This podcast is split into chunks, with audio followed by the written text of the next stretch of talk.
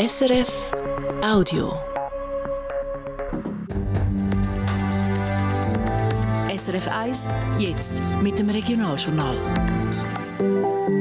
Regionaljournal Zürich auf Hause. Er bleibt, wie er ist. Der Zürcher 6 Platz soll nicht in eine Wiese verwandelt werden. Eine neue Untersuchung im Zusammenhang mit der Datenleck-Affäre wird jetzt auch gegen Leute aus der Zürcher Kantonsverwaltung ermittelt. Das Wetter am Morgen nochmal Regen und Sturm, später Sonne. Am Mikrofon Hans-Peter Grünzi. Der Sechse-Leute-Platz, der grösste Platz in der Stadt Zürich, der grösste Platz sogar in der Schweiz. Seit er vor etwa zehn Jahren umgebaut worden ist, ist er aber auch der heißeste Platz. Mindestens, wenn im Sommer einmal die Sonne auf der Walser Quarzitboden brennt. Die SVP hat darum gestern im Zürcher Stadtparlament verlangt, dass es auf dem Platz wieder eine Wiese gibt. So wie früher. Der Vorstoß ist aber klar gescheitert, trotz Sympathie von ganz links. Fanny Kehrstein. Heisse Sommer mit Tropennächten und Hitzestau. In der Stadt Zürich ist das in den letzten Jahren immer mehr zum Problem geworden. Die Stadt unternimmt darum viel, um die Hitze zu mindern. Pflanzt Bäume, baut Park, entsiegelt Boden.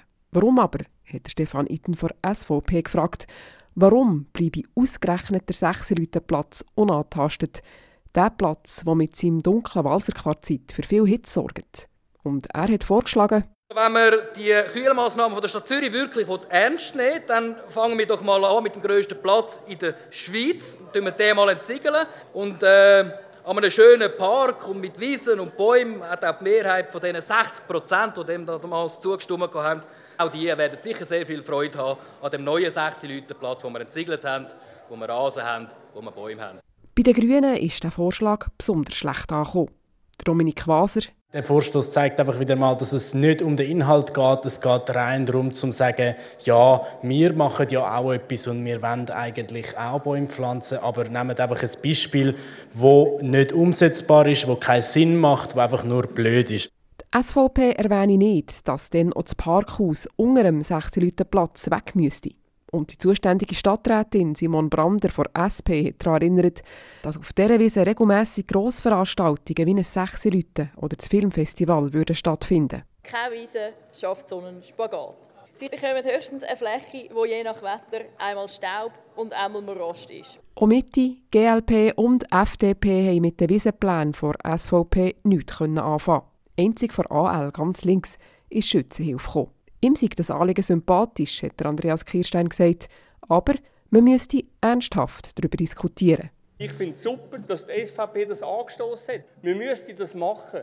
Der Preis wäre mir das wert. Aber man muss den Preis benennen und nicht so tun, als wäre das gratis zu haben. Der Preis, weniger Veranstaltungen, kein Parkhaus und weniger Strassen, um den 6 Platz auch gerade noch mit dem See zu verbinden. Dieser Preis war den meisten zu hoch. Gewesen. Mit 91 Nein zu 18 Ja-Stimmen hat das Stadtparlament die Idee von Wiese und Park auf dem 6 Platz Bach abgeschickt. Fanny Kerstein. Wir bleiben gerade beim Zürcher Gemeinderat.